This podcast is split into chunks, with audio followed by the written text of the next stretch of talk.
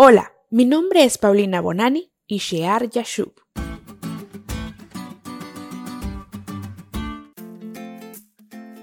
Existe una frase popular que dice, el enemigo de mi enemigo es mi amigo.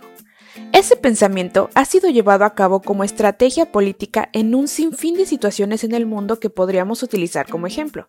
Pero el personaje del cual hemos estado hablando estos días se trata del rey Acaz, que creyó que esa estrategia funcionaría a largo plazo. Pero como vimos ayer, no fue así.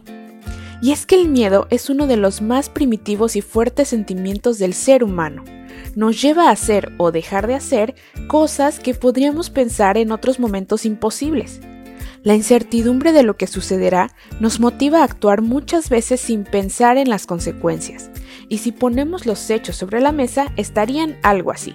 La guerra era inminente, la nación entera temblaba junto a su monarca, y Acaz entró en pánico. Pero en esta historia existía solo uno que era capaz de conocer el futuro y la conclusión de ese conflicto, Dios. ¿Cómo estaban las cosas desde su perspectiva? Nada de qué preocuparse. Para Dios, la unión temporal entre Siria e Israel eran solo brasas humeantes, no un fuego ardiente.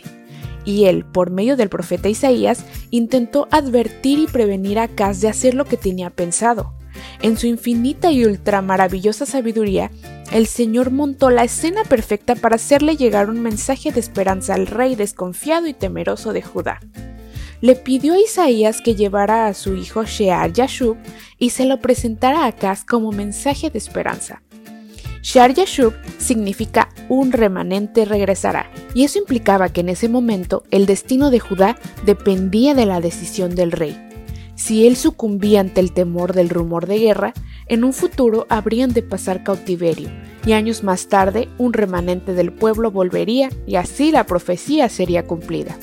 Dios le estaba diciendo al rey, ten cuidado, pero no te preocupes, y necesitas confiar en mí, o de lo contrario, no triunfarás.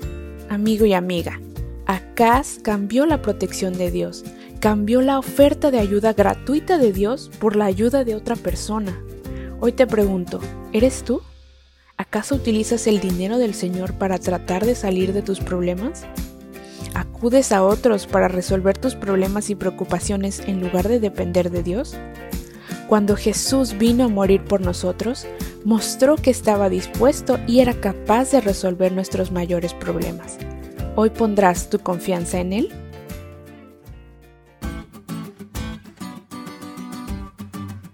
¿Te diste cuenta lo cool que estuvo la lección?